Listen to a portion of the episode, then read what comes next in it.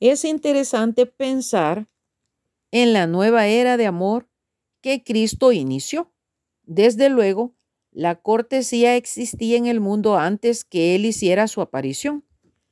También existía el amor maternal, existía la amistad profunda, verdadera y tierna.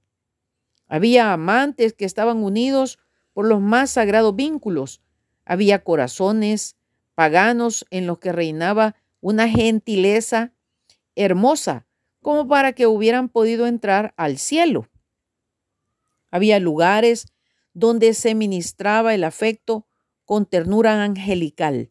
Sin embargo, el mundo en general estaba lleno de crueldad. Los ricos oprimían a los pobres, el fuerte aplastaba al débil, las mujeres eran esclavas, los hombres tiranos. No había una mano de amor que se tendiera al enfermo, al cojo, al ciego, al deforme, al insano. No había cuidado para las viudas, los huérfanos y los desamparados.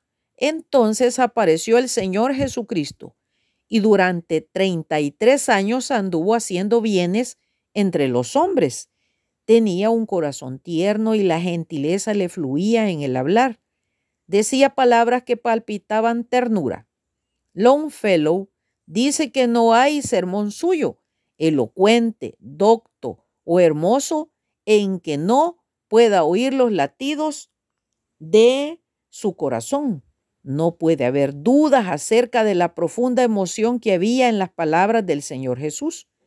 Palpitaban con compasión y ternura. La gente siempre sabía que el Señor era su amigo la vida de éste estaba llena de rica disposición para ayudar. Ni la comisión de errores, ni las crueldades cometidas en su contra hicieron que perdiera su suavidad. Esparcía bondad por doquiera que andaba. Un día clavaron sus manos bondadosas sobre una cruz. Después de eso la gente le echó de menos porque él ya no iba a sus hogares había sido una pérdida lamentable para los pobres y los tristes y debe haber habido dolor en muchas familias.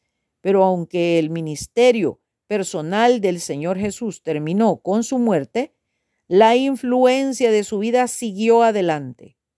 Había puesto ante el mundo un nuevo ejemplo de amor, había enseñado lecciones de paciencia y mansedumbre que ningún otro maestro ha podido dar. Impartió un nuevo significado al afecto humano. Hizo del amor la ley de su reino.